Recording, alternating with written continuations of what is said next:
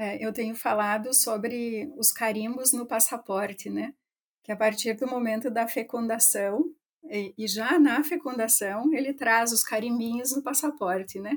Os carimbinhos de potencial genético, o pai e da mãe, né?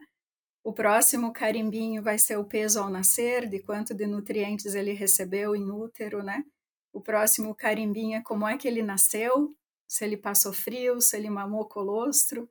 Então, ao longo da lactação, se ele teve diarreia, nós vamos colocando pequenos carimbos no passaporte dele e depois a gente colhe nas fases pós-desmame, né? Então, ele chega no abate com o passaporte todo carimbado e nos mostra o que, que aconteceu com ele ao longo da vida.